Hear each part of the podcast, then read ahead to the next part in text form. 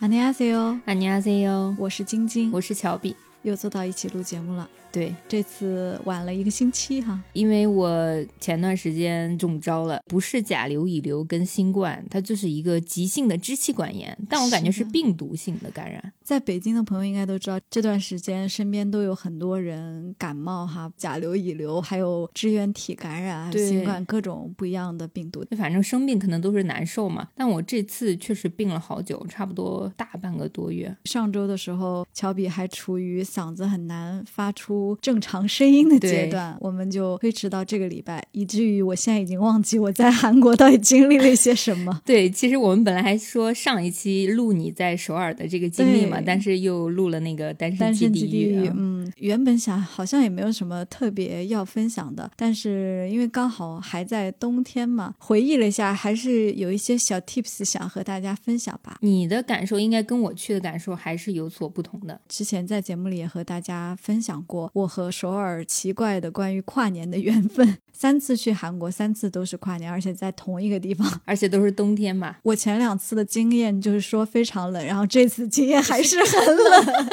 所以我挺好奇你发现的点跟我发现点是不是会有重叠或者是不一样的地方。我已经不太记得前两次在首尔到底是怎么行动了，可能因为两次都是和朋友一起，而我作为一个 INFP 比较随性的性格，就是他们想去哪儿我都跟就跟着去。其实没有一个特别自己想要去的行程，而且之前对韩国的了解可能没有像这两年一样这么的好奇和深入吧。这次带着新的对韩国的一些理解和观察，再次去到了首尔这个地方。嗯，先跟大家说一下你的行程。去了几天？实话说还是比较短的，因为大家也知道社畜没有办法请太多的假。我是二十九号下下午出发的，晚餐的时间到的韩国，完整的待了三十号三十一号，一月一号上午的时候就回来了。哦，那确实比较短呢。大部分之前我们提到的景点都去过了嘛，所以这次行程不是特别游客。但是我回想起来啊，我一直在路上忙。可是不知道在忙什么。我记得我还问你，我说你的运动量到底是多少？就发了一个截图，两万多步，将近三万步的。对我本来以为这次会是一个非常 chill 的行程，因为已经去过两次啦，能有什么需要再暴走的地方吗？我和我的朋友都没有为这次行程定说一定要去的地方啊，或者是一定要有什么特种兵一样的行程啊。本以为是一个比较轻松散。漫的一个对，结果没想到一直在暴走，所以今天的节目就想和大家分享我的一些观察吧，还有一些记忆深刻的行程。在聊之前，你可以跟大家说一下你申请签证这个过程，因为你当时申请应该是可以自己递签了，对吧？北京应该是去年十月份开始可以自主递签的，办理过程也比较快。自主递签的时候，它的费用可能会便宜一些。当时去北京那个签证中心的时候，它不是在大使馆那边。它是一个单独在嘉诚广场那边有一个办公的地点，嗯，那个里面我看应该都是中国员工，会韩语的中国人，可能是朝鲜族之类的，他们会协助你检查你的材料，而且那里还有复印打印的地方，所以挺方便的。价格他会给你看一个单子，每一种不同的签证不同的价格。我办的是十年多次往返嘛，所以价格就是七百五十块，加急会更多一些。但是如果大家不着急的话，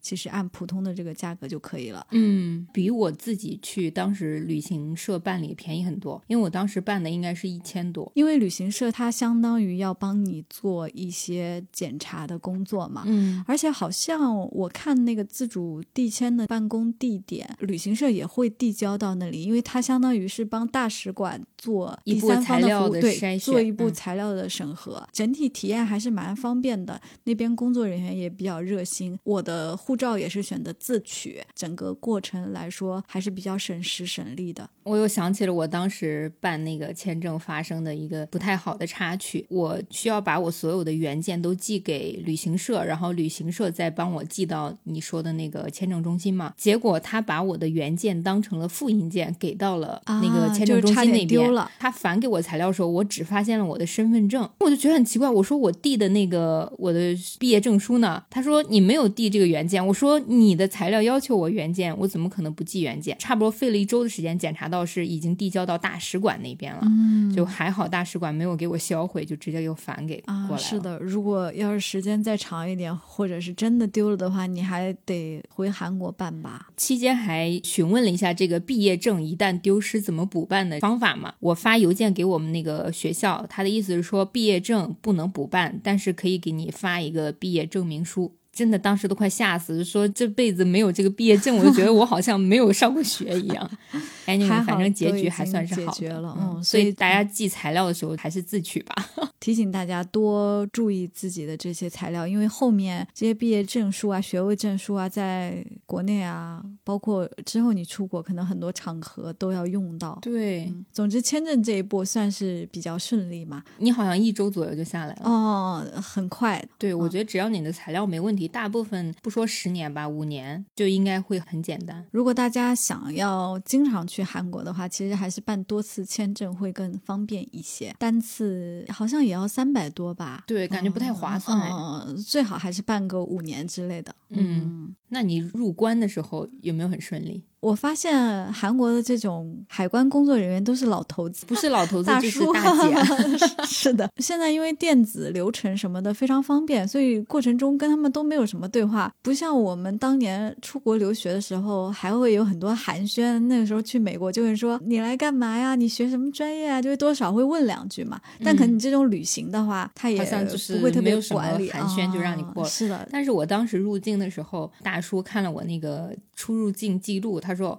我的妈呢？我说你哦，说哦，你好久没来了。然后我对我说你，然后就这样。我觉得他可能会看你会不会说韩语吧。如果说韩语，他就想跟你沟通；不说韩语的话，可能还英文就比较麻烦吧。我好像没有在我们国家的海关遇到过这种非常贴心的问候啊。但是我经常在电影啊、电视里面会看到美国的海关对于回国的人都会说 “Welcome home”。之类的，这种如果你真的是很长时间没回国的话，会泪目，觉得嗯，好好像欢迎我回来之类的。对对对。但国内海关可能人比较多，大家都是冷着脸，该办事办事。是的，就排队过去就好了。对，总之这些也比较顺利啊，比一些东南亚国家，可能你在出入境的时候，有可能不是还有那种问你要小费的情况嘛？但是现在这种情况可能会好一些吧，因为也有一段时间没去东南亚了，不知道情况怎么样。对。最近泰国跟新加坡不是都免签了吗？对对对，嗯，以后大家出国会更方便。是的，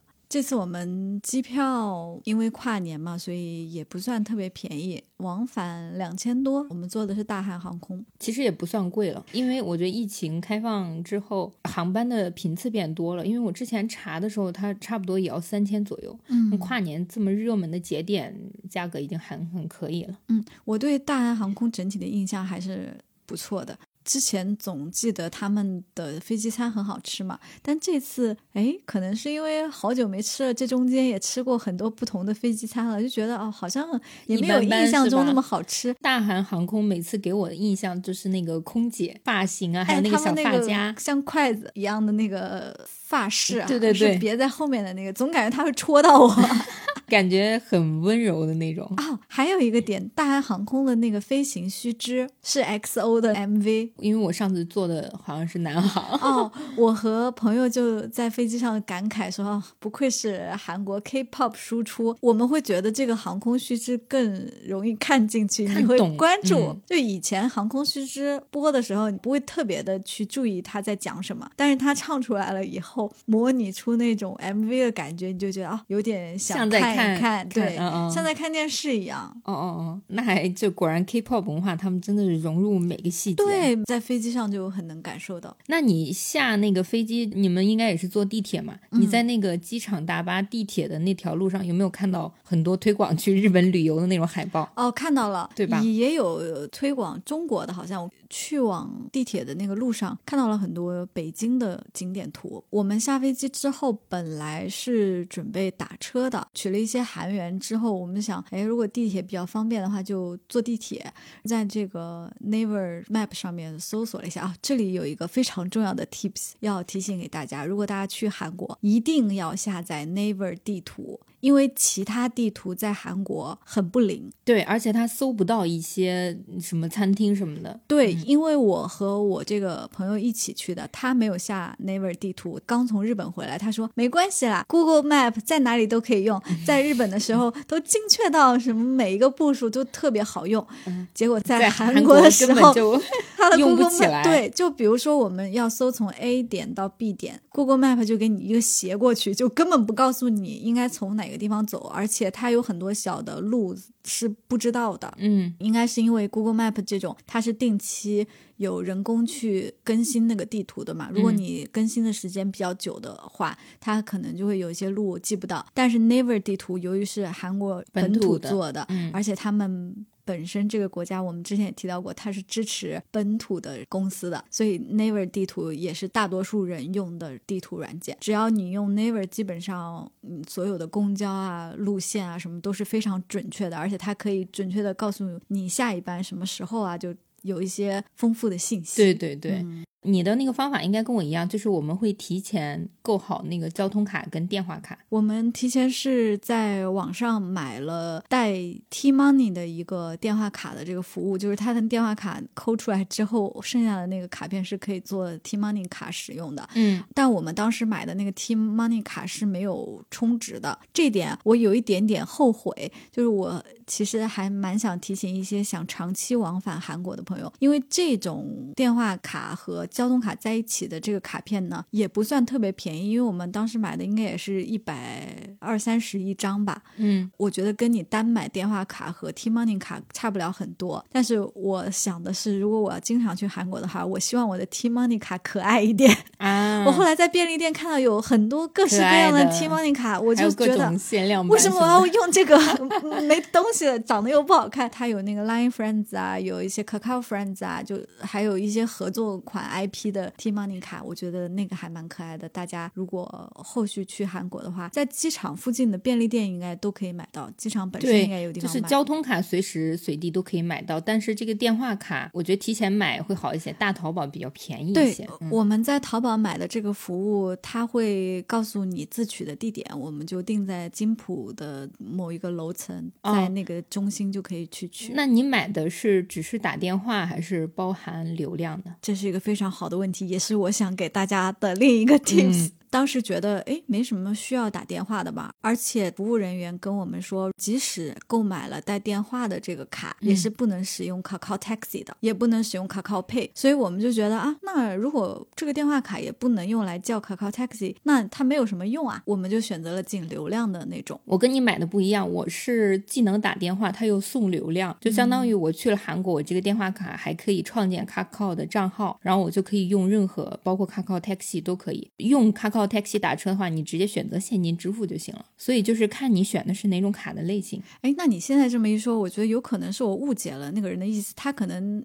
意思是说不能用那个 pay，但是就是你可以打到，但是你可以跟他说你你现金支付，或者是刷你的信用卡。有可能沟通中有一些误会吧。我后来觉得还是有必要有一个可以打电话的卡的，因为首先像你说的可以使用 Kakao Taxi，但是我后来发现国内好像说在支付宝上也。也可以叫 Kakao Taxi。嗯，这个我还没有试过。如果有朋友最近去过，可以去看一看。我觉得大家要有一个电话卡比较方便，是因为我发现很多韩国的这个店铺的经营时间，Naver 地图上面也不是特别准确的。如果大家有特别热门的那种店想去，或者是一定要去这个店，最好是有电话可以打电话提前去问一下的。对，当然你可能要有基本的沟通能力。如果对方不会说英语的话，你可能还是要用韩语。更方便一些，就他 Kakao Taxi 也是，就是他那边司机大部分都不太会说英文的。嗯，所以我建议，如果你会一点韩文，或者是你觉得沟通能力还 OK 的话，最好去韩国还是带一个有电话卡的这种卡会更好一些。嗯，我当时去比较搞笑一点，就是跟我一块去的另一个朋友，因为你就是有电话功能加流量，跟纯流量卡其实价位差不多，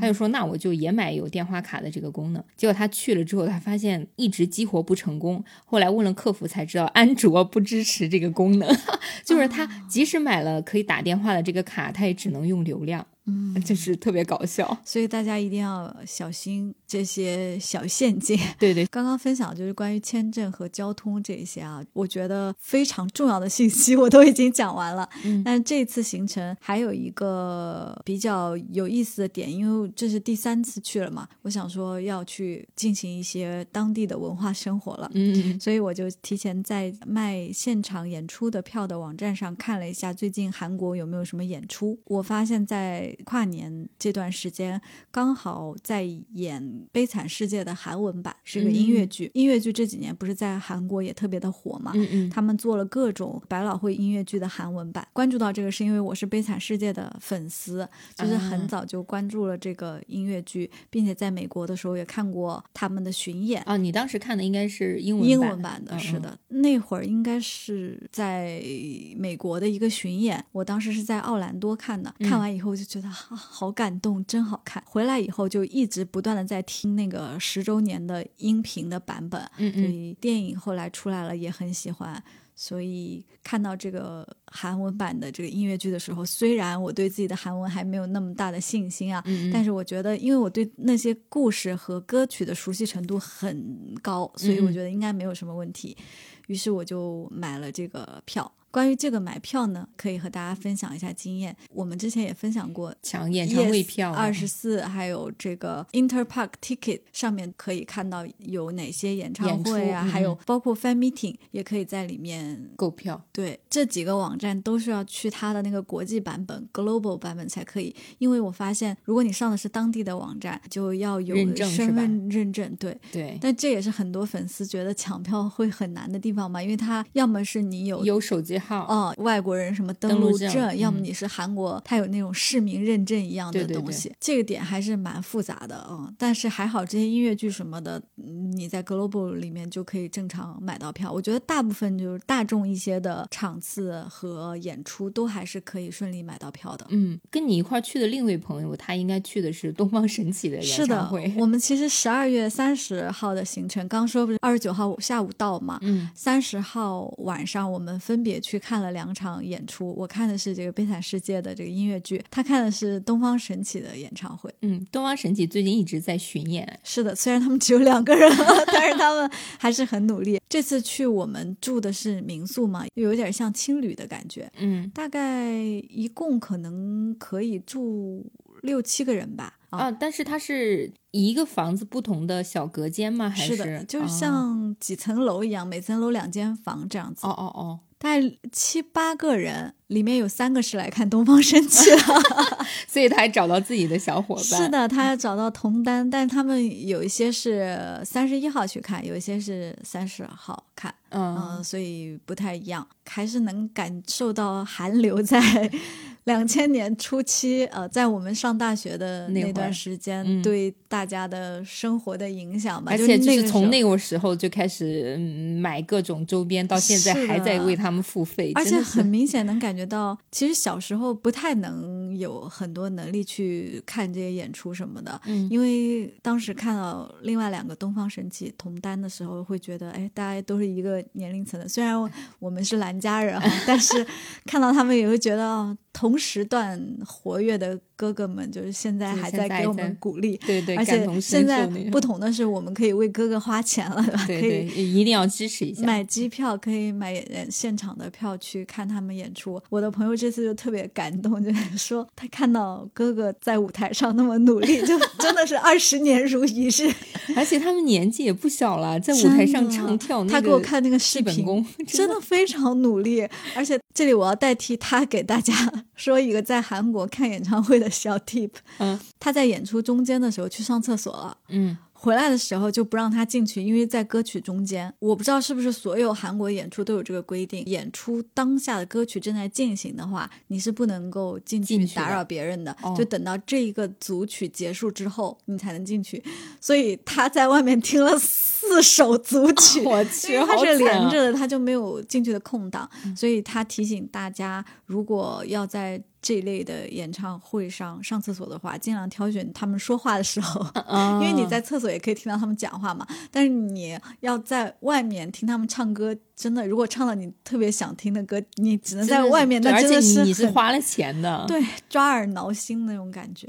他当时抢这个东方神起演唱会的票，好像也挺曲折的。呃是的，他这个演唱会，首先你要先加入一个会员，因为哦会员抢完了以后，才会有普通人可以抢的机会。他加入 member 之后，再去抢这个 VIP 或者是普通的票，但是他 VIP 好像只比普通的票贵一点点啊。所以就 VIP 就很难抢。而我的那个票就是一直都有，我点进去本身就比的时候，较小众了，因为他是十二月三十号的演出嘛，我是十月还是十一月份点进去的时候，还是有挺多位子，当然很前排的位置是没有了。我是买了一个第二档的位置吧，是在第一区的过道后面第二区的第一排，嗯所以其实也还不错，有点靠边边了。演出感觉怎么样？应该说最满意的行程就是这个了吧？就是因为啊我本身很喜欢听这个嘛，然后再加上学习了一点韩语，你觉得可以听懂一些啊台词了，那个感受还是很不一样的。我去看音乐剧的时候，很明显能感觉到大多数都是韩国人。我出来以后再买那个周边 playbook，就是书，嗯嗯，还有冰箱贴，还有。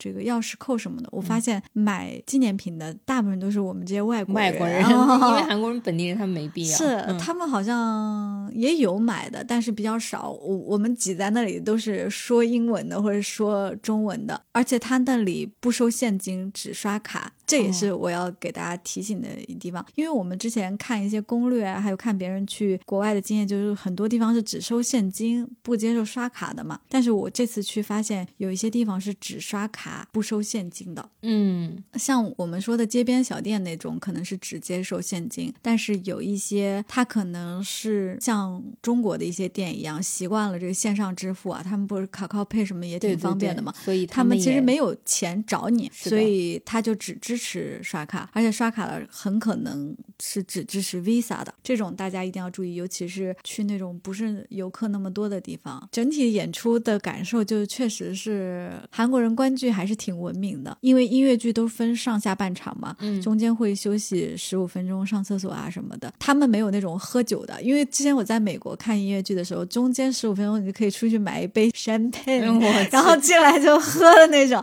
啊，他们没有这种服务，主要是让大家去放松一下，站起来歇歇啊什么的。而整个过程大概三个多小时吧，应该是从六点半进场，七点开始到十点多才散场。过程中完全没有听到任何说话的声音，手机掉到地上的声音，呃，这些都没有，所以我整体的感觉还是挺感动的。而且我旁边的几个韩国人啊，我都能感受到他们就是眼含泪光，啊，就是大家都在抽泣欣赏艺术的是在嗯感动的那一种。当然，也不是说我们国家的人素素质不高，不高是这啊意思。是因为首先我们国家人非常多啊，多每一次如果你在北京看戏的时候，他肯定也会有很多不同地方过来的人嘛。嗯，但我真的，我几乎每次在北京看戏，不管是音乐剧还是话剧，都会有人手机掉到地上，我不懂，他这个手机到底是有多容易掉到地上，或者是还会有人讲话，嗯，或者是呃手机亮屏的情况嗯非常多，但是我在韩国反正这一场是没有看到的，而且我发现韩国的这个音乐剧可能是因为它是韩语版吧，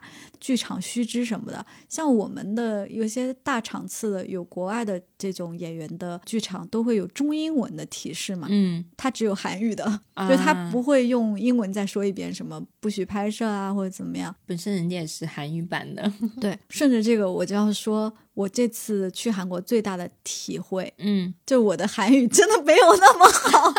我去之前我觉得啊 你还在那夸下海口说，我去那儿百分之七八十都能听懂，是的，我我没想到哈，我觉得是因为我在职场上听的东西太雷同了。嗯，就像每天听颗粒度，你总是能听懂他们说的那些些互联网的话嘛。对而且他们很喜欢用一些英文嘛，跟我们的互联网职场一样，所以你大部分都能听懂。但是我这次去了韩国当地以后，嗯当我落地以后，就发现，诶，这些人讲的话 我都不怎么听得懂，就是不管是平常的口语，还是你去餐厅什么，你都听不懂吗？嗯，能听懂一点，但是他们我觉得可能是同事平常跟我讲话语速放慢了。呃，语速放慢，然后其次可能就说的比较简单易了一些。对，这次在韩国就觉得，哎，他们语速还都蛮快的，而且听起来哎有一点费劲。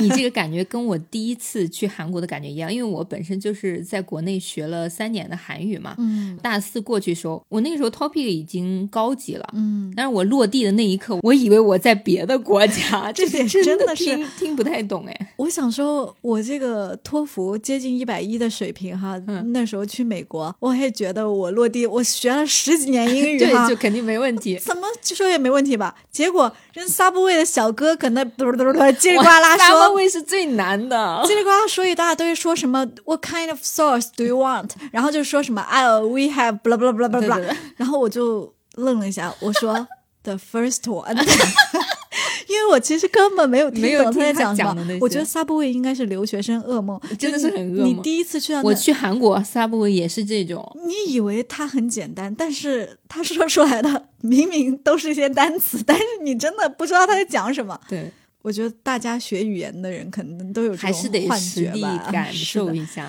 而且你在那边，我觉得待这么几天，你就能感觉到明显哦，你在那个语言环境语感什么都有提升，对吧？嗯？是的，这个真的是我最大的感受，也是有一点伤痛。就本来回来自信心就被打败了。回来我就老老实实的，我要说从头开始。你竟然开始买书，准备要考级了，我买了这个 topic 什么初级这个复习题，你之前可是说你要考 topic 中级的，真的，我之前以为我可以，现在我真的老师从初级开始打基础。我在这个播客的定位不是反复学习者吗？嗯我觉得所有的韩语反复学习者都有跟我一样的经历。首先就是看了很多综艺和韩剧以后，觉得自己可以听懂了，但是关了字幕看生肉，啥也听不懂，只能听懂一些关键词，就这些简单的，嗯你觉得自己能听懂了，而且韩语有很多汉语词，所以加上字幕，你会觉得啊，不就是这些汉语吗？对啊，这么简单。但是关了字幕以后，觉得还是听不懂，这是第一阶段哈。第二阶段就是说，发现哦，原来我关了字幕确实听不懂，那我要好好学一些单词了。像我这样自学了很多的单词，还有表达，听很多东西都觉得能听懂了，嗯我又觉得我又厉害了，我又可以了。等到了韩国以后，又发现哦，又不可以了。尤其是你在一些小店，有些人讲话语速很快，再加上一些奇怪的方言或者是表达，对真的是很难懂。对，所以你就真的在那边生活一段时间才可以。是，的，而且我会发现，本来以为自己开口也很容易了。跟我一起去的那个朋友是会一些韩语的，嗯。我以前还嫌弃他韩语很你野你还总说你不会去韩国要依靠我的韩语吧？是的，我竟然夸下这种海口，我错打脸了。我怎么会有那种男人的自信？到了要交流的那个节口，我就说出了英语。这次跟我去的朋友就也分享了他的感受嘛，他就说你在要跟外国人交流的时候，你总还是会说出自己更擅长的那个语言，因为你比较紧张是吗？，对你更擅长什么，你就会说什么。像他虽然韩语没你好哈，但是他的英语还没有韩语好，所以他就会努力用韩语语交流。啊而且这次我对他刮目相看，有好几次 都是他在用韩语就跟大叔、大妈交流。就一搭一搭的，就是也可以交流。起码他可以说沟通是语嗯最重要的功能嘛。对对对，笑死了。这是我这次最大的感受。嗯其他其实普遍的感受跟你也是有一点像的，像物价变高了呀，嗯这一些。因为我没有韩国的朋友嘛，没怎么太跟其他人交流，所嗯以主要还都是游客的行程。那你除了音乐剧那一天，其实你们主要就是看演出。音乐剧嗯的第二天有没有别的行程？对我整体说一下，我们这几天都干了什么啊。二十九号刚落地，其实什么都没干，嗯坐了很长时间的公交，吃了晚饭，去宏大附近逛了逛，因为我们不是住在离宏宏大附近嘛。对，第二天早上去上岩洞 MBC 打卡。啊，我 看到你拍的照片了。是的，嗯，有碰到名人吗？没有？那天刚好是大赏第二天，我估计他们都喝酒回家了吧。嗯，哦，对，那天好像下了很大的雪。是的，三十号就是去上岩洞，然后下午去音乐剧的那个地方，晚上就回家了。第三天三十一号其实就是跨年嘛，嗯。跨年上午出发本身比较晚，就是先吃了中饭，下午去了青瓦台，嗯，然后见了一个听友，晚上的时候就去光化门那边跨年了，啊。我又去了清溪。川，一号就回来了。整体是很短的，也没有非常丰富的必须要去的行程，但是就是很累，有一部分是因为这个天气的原因。嗯。真的，如果你不是跨年的话，我不建议大家非常冷的时候去韩国，除非你是想拍雪景或者要去滑雪之类的。嗯其他的建议大家还是在春夏这种比较温暖的天气去，因为你穿的少一点，在外面走路也好，活动也好，心情也会好一些嗯是的，嗯我们是二十九号当天到的时候，还是觉得就是阴天的感觉。第二天早上起来就看到外面真的是鹅毛大雪，我看到了那个照片，天啊，因为我比北京下的没有。特别看那个天气，就早上在那个窗口，我朋友就说下雪了，好大的雪。然后我起来看，哦，是吗？那个雪片真的是我这几年在北京都没有看过那么大的雪。我打开民宿房间门，听到那个民宿的老板说了一句啊，这是骂人的话，对对对，：“这 阿喜，就是说这个雪怎么一直在下，因为下了很久了。嗯，嗯，那天我朋友圈好多就是在韩国朋友都在发这个雪照，我在想你们俩死定了，但你还真别说啊，韩国那个雪拍出来很浪漫，真是氛围感，完全就是鬼怪的那个哒哒哒哒，就是那种慢动作呀。就啊，这个时候如果你们俩去海边，还挺浪浪漫哦。上岩洞那天早上，先去吃了一个在 Naver 上面评价还比较高的美式咖啡，The Travelers 咖啡。反正你进去以后就是美国的感觉啊，里面几乎都是外国人，好像是评分比较高的。哦，这里也要说一下，我们这次去主要搜餐厅什么的也都是在 Naver 上，基本上 Naver 上评分高于四点五以上都不会特别踩雷。对而且因为那都是韩国本地人评的嘛，如果你在大众点评上其实搜不到什么特别的店，可能去了也都是中国人。对，在这个 The Travelers 咖啡吃完东西以后，我们就去 MBC MBC 了。对，嗯到了 MBC 那个标志性的雕塑，那个握手的那两个人，那两个男人，我俩就特别激动，你知道吗？我俩说哦，综艺综艺，看过那么多综艺，毕竟他那个时候应该也看了很多东方神起上的综艺，咱们那个时候看了很多什么蓝人的对对对，上的综艺。我们就在那个地方打拍了卡。照，是的，因为之前看过有博主在展开讲讲那个播客里面，也听他们去过 MBC 楼下的一个电影资料馆，嗯。哦，我们也去那边看了，因为我我和那个朋友都很喜欢看电影嘛，嗯，然后去那边人特别少，不能说特别少吧，没有人。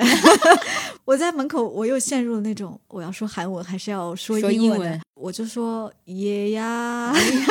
我所有在韩国的韩语沟通都是在蹦单词，我完全没有能力组成句子。我那朋友就上来救场了，他就说需要那个嗯预约。吗？那个人愣了一下，郑哥说什么预约？什么之类的，我就说可以进去嘛，然后他就说哦，就是可以直接你就进去就行了。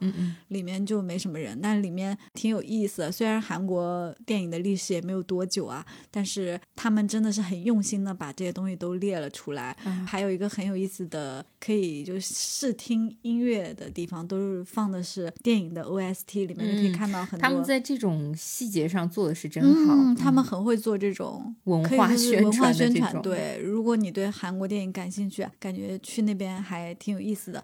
但是我们去的时候，除了本身的那个介绍以外，没有特别的其他的展。因为我看有博主去的时候会有其他的展啊，还是什么的。我们去的那天就是没有的。嗯啊，所以很快也就逛完了，大概也就一小时不到。本身那边也没有什么太多可逛的地方，是的，而且下大雪啊，外面的大叔保安都在铲铲雪，我们就在那边走一走，又很冷。东方神起的那个演出在仁川，所以他得非常早就要走。但是呢，我们还是不死心，想要去汉江旁边看一看。我们就幻想着那种 浪漫，对飘着雪花，在汉江旁边浪漫的这种场景，再加上《黑暗荣耀》里面不是他们汉在江他们坐在在那边，是的，我们就想从这个上野洞这里怎么样最近可以去到汉江的岸边，嗯因为汉江不是很长的一个沿线嘛，嗯如果你要去那种很知名的汉江的一些岛屿还是公园什么的，就会比较远。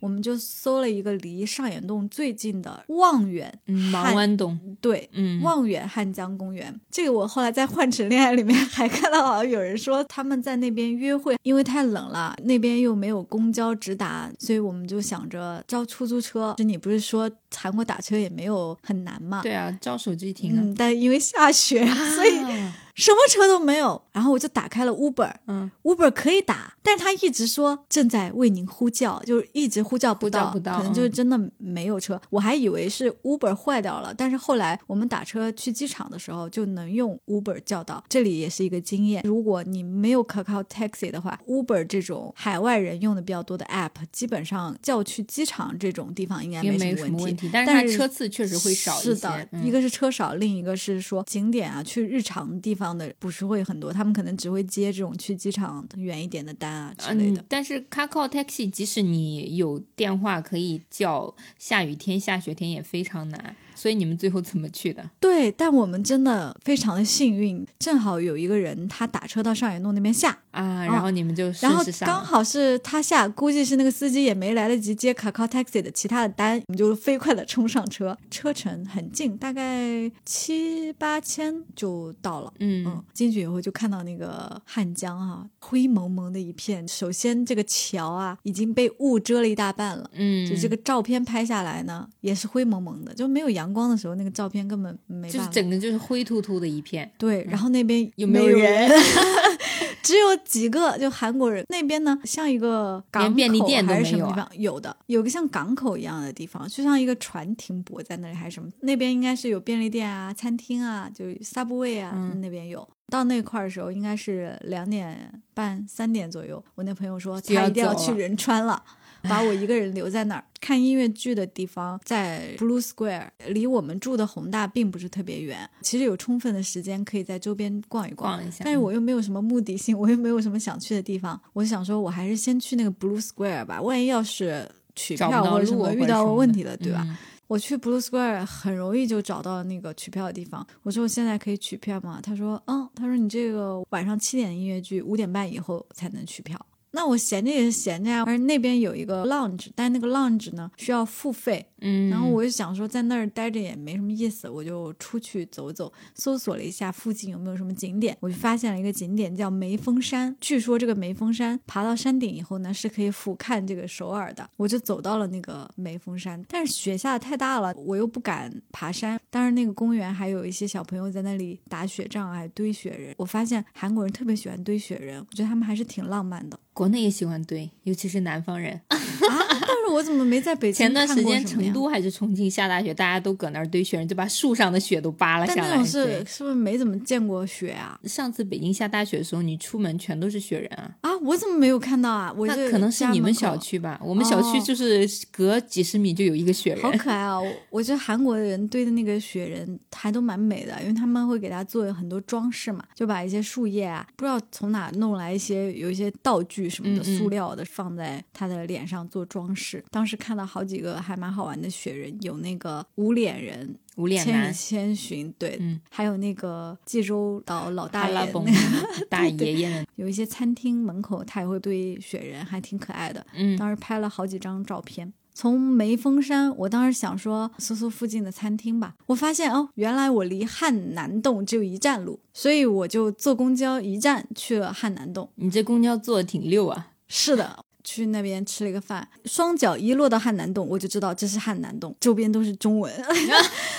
这我就听到了。帮我拍一下这个，哎，拍一下这个角度，啊还有一些香港人。啊那这个汉南洞跟你想象中的一样吗？嗯，其实没有那么惊艳，是吧？它就是一个吃饭的一条街。对，吃饭还有一些买手店吧，好像，对嗯看起来就那样吧，反正，但是那个区域的店确实也挺密集的。我嗯看到一个黑胶的唱片店还挺有意思的，进去嗯逛了一会儿，吃完饭我就走回去了啊走了二十分钟。这就是你觉得自己没干什么，但其实你一直在走。哦，我其实一直在走，但是真的没干什么。这次还有一个体会是，韩国人的英语啊没有什么进步。我记得前两次去的时候，就发现我跟他们说英语，他们好像应答的不是很流流利嗯或者是说他听不懂我在讲什么。这次还是一样，我就去问了一些餐厅有没有位子啊，他们就需其实要听不太懂。呼唤一个英文比较好的服务员过来。感觉中国这块儿说英文大部分都没有什么太大的问题。嗯哦跨年这次跟之前也没有什么差别，一直在走。我 我想到我上一次去的时候，就说下次我在韩国我再不要绝对不要走那么多了，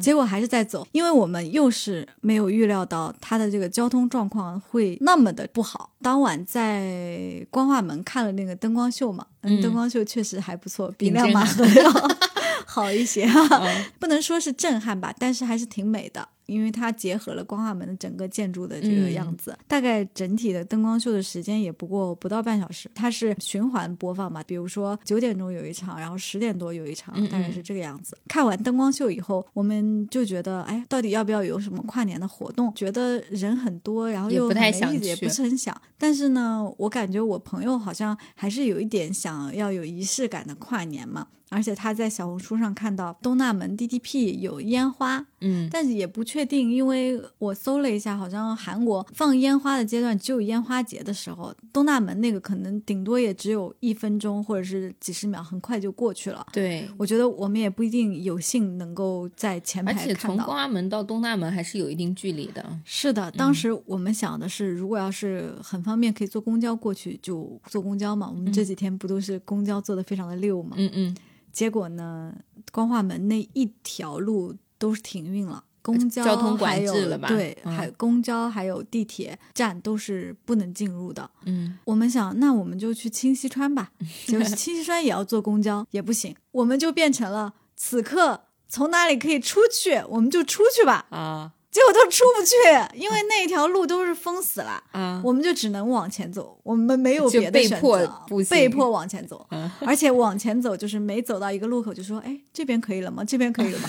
就有那种在国内看完演唱会以后，到处不知道拥的都是人，你不知道要往哪里走。光化门那附近还有那个演出，当天还有 Oh My Girl，还有什么有一些偶像在那边演出，可是我们根本就看不到，太远了，人人挤人，而且他们在舞台上站的稍微远一点就看不到，嗯，我们就只好一直走，一直走，一直走，一直走。就走到清溪川走。到清溪川，但是清溪川我们也没到走到主路上那边，对，还是因在为因为我问你有没有看到那些就是灯光什么的，你你描述那些根本就不是我说的那些，所以你们可能就走到了边边上。对，但我们终于看到了地铁站。我 记得那个地铁站应该是已知路二号还是什么入口，嗯就是那个地方。按理说我们应该是在光化门的那个地铁站，那应该是五号线吧？但那边已经不能进入了，了嗯所以我们就走到了已知路。那就那变成二号线真的非常非常久走了。我们好不容易看到了地铁站，还去地铁站上了一个厕所。那天真的是又冷，还临时在 Olive Young 买了暖宝宝。韩韩国的暖宝宝时间还蛮持久的，他们应该都是日本的吧？嗯，不太清楚。但我发现韩国人很喜欢把暖宝宝拿在手上，嗯，他们有那种贴的，有那种手袋的对，那种。一般不都是贴在身上什么，然后他们喜欢嗯拿在手上，像热水袋一样。对，就总有那种浪漫情节，就是他他塞给你一个暖宝宝，就在或者在那个衣衣服兜里牵手，然后共好我一个想有这样暖宝宝。子的浪漫情节哦，我们就去了地铁站，没想到下到地铁站之后，走到那个地铁的地方，我们大概又走了一站路，就又累又饿又累又冷饿又冷。发现了一个七幺幺，在七幺幺买了烤红薯，还有个饭团。我我看了你们俩拍的照片，这是流落街头的感觉。对我拍了一张照，说这是那个文东东恩套餐。到家的时候十一点半吧，也都快十二点了，所以最后就是在民宿里面跨的年，啊，特别也没有去中阁听钟声，根本过不去。人太多了，嗯我们路过了那个钟阁，但是那个时候十点不到，我们要在那里等两两个个小小时，对，真的没有必要。所以就是你如果真的想去看那种跨年活动，你就要提前占位置。嗯，嗯，我这次觉得光化门那块有一个牌子还挺温馨的，那个牌子上面写了一句诗，我不太懂是什么意思。他说是一个李元的诗人的诗，叫什么？我看你标注了，他那首诗其实我没有听过，应该是比较新的诗人写的啊。啊，看标题叫《이것은사랑의노래》，哎，哪哪哪，就是这是一首关于爱的歌曲。嗯。 后来我在网上搜了一下，发现光化门的这个牌子，它会按照季节去更新这个话语，每一次的话语都是那种温暖、激励人的那种，就是给予人希望的那种。我觉得这个还蛮好的，从那边路过的时候，也有一种被感动的感觉。还是我们之前说的这个文化宣传就是很用心，他不会用非常老土或者大众的方式去呈现这种。你就像我之前在韩国的时候，我跟一个朋友去过汉江大桥，那个桥挺出名的。嗯，我就说为什么要来桥上？我们又不开车，对吧？后来我就发现去的意义就是他在大桥上那个扶手栏杆那边，每隔一米都会有一句温暖的话。啊，就是上面就有激励，就比如说，哎，今天啊，我吃到了很好吃的东西啊，或者是就是给予人一些希望句子，是因为那个桥上自杀率特别高，对他们就想通过这种方式来挽救人最后的一命吧，应该是。我想到《黑暗荣耀》里面那句台词：“冬天太冷了，等到春天再死吧。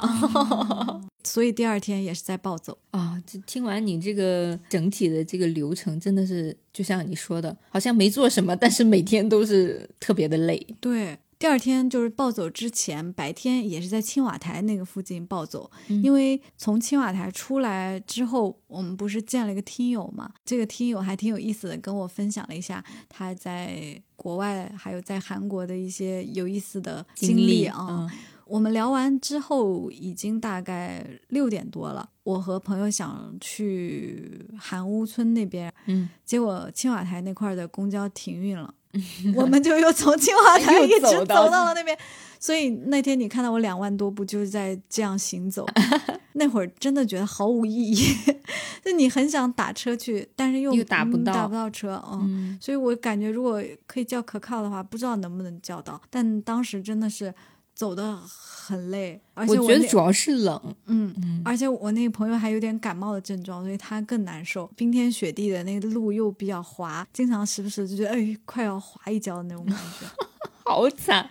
那整个过程快乐的应该就是你看《悲惨世界 》音乐剧的那，那是我最快乐的。即使在汉南洞那种想吃的餐厅没吃到，但还是很快乐。那一天还不错。嗯，那你去那几天主要吃了什么？这次订了几个必吃的嘛，一个是部队火锅，那个是第一天到立即就去吃了。嗯。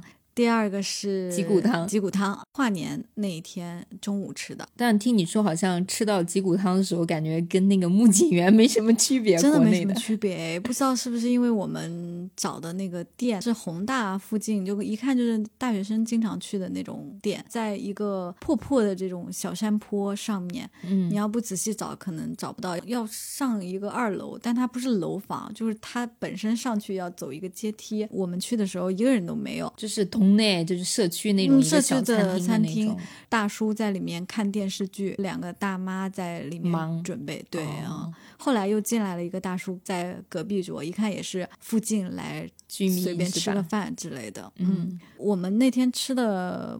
脊骨汤分量还是蛮大的，中份吧。大妈还夸我们吃挺干净的，那 天还挺饿的的，因为早上没吃饭，就中午直接去吃了。第一天的部队锅很有意思，我一直都是部队锅的粉丝嘛。我们是在 Naver 上搜了一家部队锅的店，他就专门做部队锅。然后 Naver 上有一个评价，呃，是用韩语写的吧，还是用英文写的？可能也是年轻人，他就说。千万不要在中间把锅盖揭开，因为店家会骂你说 不要开锅。你坐进去以后，他就默认给你点好了，因为他只有部队火锅，他只问你要加什么，上来就说了一串韩语，我俩都没听懂，但我听懂了拉面，然后我就说哪，然后他就给我们加了一份拉面，其他的就都是。配好的那种，然后他就会定期来帮你弄汤啊什么的，嗯嗯，你就吃就好了，什么都不用操心，你就坐在那里。我们记住了，中间一定不要揭开锅。这个好像跟吃那种春川炒鸡是一样的，就是他会都帮你弄好，嗯，挺好的。那顿饭可能是我们吃的最开心的，因为刚到，并没有什么疲惫，也没有下雪。那没有吃到其他的，比如说炸鸡有吃了吧？炸鸡是那天看完演出以后，我的朋友从外面买了带回来，我们一起吃的。啊但是我对炸鸡真的一直嗯没有说吃到那种特别惊艳好吃的炸鸡。但是你可能吃的种类还不够多，而他如果去那边买回来，应该也不是特别火的牌子之类的吧？他去的好就是那种连锁，就宏大旁边的，因为不是有几家知名的连锁吗？就是因为它每一个品牌都有自己的招牌，哦就是有的是那种有洋牛酱的，然后有的是那种纯炸的，有的是那种酱油类的或者 honey 类的都有。哦，他点了酱油，还有原味，好像是，嗯，味道还可以啊。但我我吃起来觉得炸鸡都是差不多的味道。哎，我感觉你们去这边又冷，体验又不好，感觉美食可能都没有那么大治愈力。嗯，但是鸡骨汤和部队锅还是很爱，还是很喜欢。但这次、呃很遗憾就没有吃炒年糕，其实蛮想吃炒年糕的。我上次去的时候，其实吃的特别丰富，就基本上一天至少三顿。因为我那时候天气特别好，你吃什么都很开，心。真的！而且我觉得天冷啊，你旁边的这个路边摊都没什么了。我比较想推荐大家，除了这些招牌，就像你说脊骨汤、部队火锅跟炸鸡都是比较常规的 menu 嘛。嗯然后你还可以尝试一下那个 UK 牛肉拌生牛肉生拌牛肉啊，生拌牛肉，哦还有那个可以吸到你喉咙跟舌头的那个蠕动的章鱼八爪鱼八爪鱼啊，嗯那个我不敢尝试，那个都特别好吃，可以尝试一下。哦那个我不敢尝试，但是生拌牛肉我在上一次去韩国的时候尝试过。我要决定做一个不那么屁的人，下一次稍微规划一下。主要主要是天气的原因，因为你冷的时候，你在外面也不想太多待，没有那么多路边摊什么可选择。即使看到了，你也觉得要在寒风中再排一下队，再等一下，又没有那么想吃。对啊，，你本地人都不出来，你确实冬天不适合去旅游。那你们在那边就只是吃逛，没有去购物什么的吗？没有。我唯一买的东西是在宏大附近的这个店，我要推荐一下。就如果你喜欢手账啊，还有那种可爱的小周边，在宏大附近有一个叫 Object 的这个店，嗯它里面会有很多很可爱的日历啊、手账本啊，还有一些手账装饰啊、贴纸啊。这是一个还蛮知名的文创品牌吧。嗯因为我去了以后，我才发现我在三年前在淘宝就代购过他们家一个包包包就是那个哦帆布的包。我当场进去以后，我就又看上了一个包包，我就买了一个包包。嗯，韩国文创这种也特别多。啊，对，在 Object 斜对面有一个卖专辑的店，我朋友怒买东方神起 早期专辑，就是在为哥哥付一次费。啊，所以你们也没有去，就比如说松苏药，就是圣水啊，啊就是那些什么小们哪有空？你看我们刚刚那么忙。也是，我们可以下次一起去。是的，文创的这种小众的店还是值得逛一逛的。对我怎么光说一下这个行程，我就觉得好累。现在都说一个小时了，我真的说了这么多，我到底干了什么？我还是不觉得啊。但这次真的是公交帮了我大忙，以前没有觉得坐公交这么方便，因为以前会觉得韩国的公交没有中文嘛，不方便不方便。对，但这次就发现啊，能听懂这个站名啊，能看懂了，会好很多。而且很多大的公交上其实是有英文的，嗯，它报站牌的时候，那个字幕那边会显示。嗯，而且我这次发现，真的像你说的，公交让你在韩国走的路会少了很多。对除非你看我我们走路都是因为公交管制或者公交停运，如果要是一直有公交的话，基本上也不用走很多路。对，它公交站台比较密集一些。我觉得比起地铁来说，公交真的很方便。公交加地铁，你就基本上不太用走路了。对，嗯而且换乘又不要钱。这个也是推荐大家，如果去韩国的话，可以按照这个操作去进行。最后想提一下，这次住的民宿，工作之后嘛，你的条件好了以后，你其实很少会回去住青旅啊，或者很多人的民宿这样的地方。这次一起去的朋友他比较节省嘛，嗯我们就 选择了一个就是人比较多的民宿，但他这个民宿也蛮有意思的，它是那种 girls only，就是有只啊接待女生的民宿。像我刚才说的，可能在里面遇到了七八个人吧。一开始我们 I 人肯定不会跟他们打招呼或或什么，但是我们是共用客厅的，嗯，所以第二天买了炸鸡回来的时候，就大家很多人在那边吃，就不得不聊一下天。聊天就发现很多很有趣的事情，因为女孩子在一起聊天嘛，就会问一下你从哪里来啊，你做什么的，可能有六七个人吧。里面有一个法国女生是长期住在那个民宿里面，她说她已经在韩国待了七八个月 gap 了，嗯，剩下全是中国人，哦不聊不知道。前一天晚上我们回去的时候，发现他们在聊英文，英文说的也都很好。我开始以为是有很多外国人，第二天加入了以后，发现诶都是中国人。所以我就觉得现在的中国的小朋友的英文都非常的好。民宿里面那几个很多都是去国外交换回来的，或者是在国内读书的话，英文也都很好。嗯，还有从香港来的女孩那她们年纪也都比较小嘛，就像我们以前住青旅的时候，也都大学的时候，嗯嗯嗯，他们是大学生，还有高中生，嗯嗯呃，这个时候真的感受到了这种年年轻的力量。嗯现场东方神起和 Super Junior 的粉丝都不敢说话，他们在看 NCT Dream 的一个综艺。我说你们追 NCT 啊，他就反问说你们追什么？谁？我们就说我们说出来可能你们不知道。他说是很老的团吗？我知道最老的团就是 Super Junior。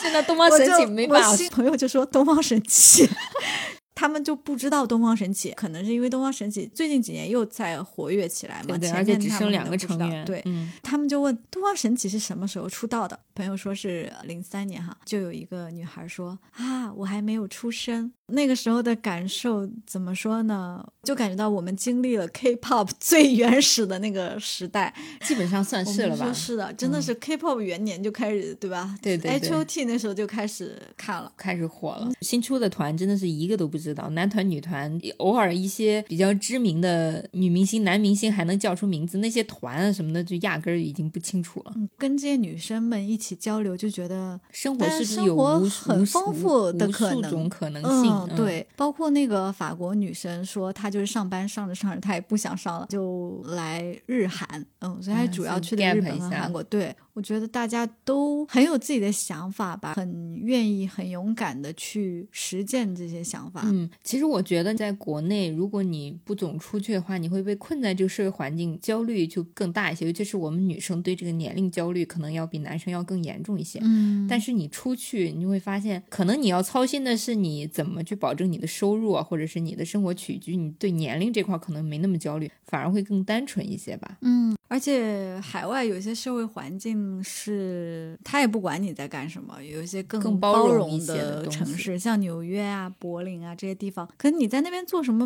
嗯没有人关心，你只要做好自己就可以了。对你也不用说自己年纪大找不到工作什么的，就反正肯定是有工作，就看你做不做。嗯，这次呃住民宿的感受真的是年纪小的小朋友现在开始接触的东西，真的比我们那个时候丰富很多。你想，他们高一、高二就可以来韩国玩、看演唱会什么的，这是我们那个时候就不我们不敢想啊。对啊，我们都是上了大学以后才开始，哎，可以出去玩啊，可以看演唱会啊。以前就真的在家闷头读书。对，其实这个变化也就短短的十年啊，嗯，下一代突然间就可以接触这么多东西，还是挺幸运的。我们这一代真的是互联网还有各种信息爆炸、飞速发展的这个时代，就像我们嗯经历的那个 K-pop 整个的流程一样。尤其是最近这个互联网环境，就会让我觉得一天我不上网，我就会被这个社会抛弃一样。各种流行语啊、短视频呐、你不懂这些梗，就没办法跟别人交流。总之，虽然有点累，但现在回想起来还是有很多美好回忆的，也是拍了一些照片的。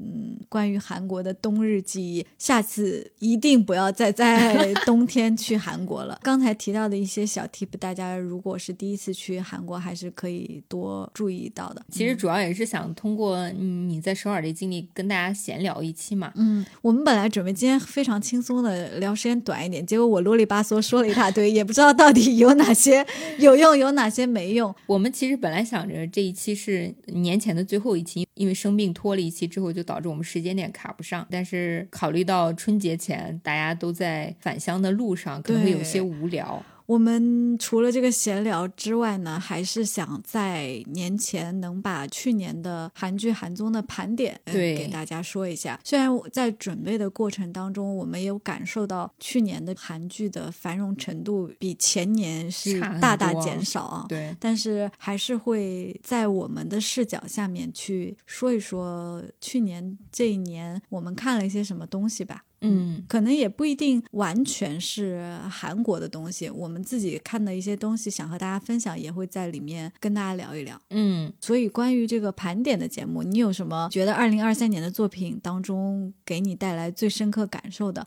可以给我们留言。如果我们有看到同样的综艺电影的话，我们也会在节目当中聊一下。嗯，这期节目录的时候，昨天刚好小宇宙发了那个二零二三年的播客的总赏结。嗯对对对，虽然没有我们，但是看了那么多优质的播客，还有一种被鼓舞的感觉啊！我对别的播客的评价上翘了。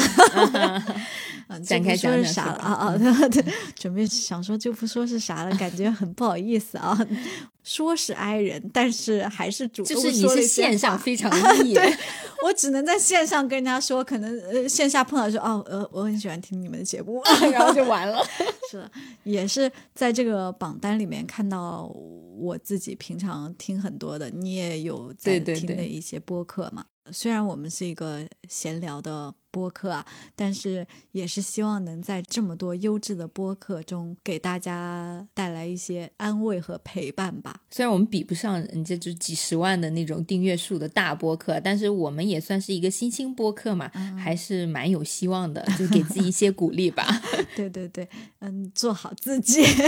我之前有一个朋友说，不愿意在早上听我们的节目，因为太温柔了，就会睡适着合入睡。对，我想说啊，还有这样啊，但是确实看到很多朋友说我们很适合伴大家入睡。对对对啊不管你是在什么场合听我们播客，其实都挺感谢的。我们也看到了后台的一些留言啊，还有收听时长什么的，也挺感激的。嗯，包括小红书还有微博，还有时候还能搜到主动推荐我们节目的那些听众，嗯，说我们的声音很甜啊，说没有人听过这么甜甜的呃小姐姐声音的话，我会伤心的。我会觉得哦，谢谢大家。呃，更多谢谢的话，我们放在下一期盘点的时候一起说一下。，对，好的，那今天这期节目就是这样啦，我们下期再见，打没吧哟，拜拜，拜拜。欢迎你通过现在正在收听的平台订阅和关注我们，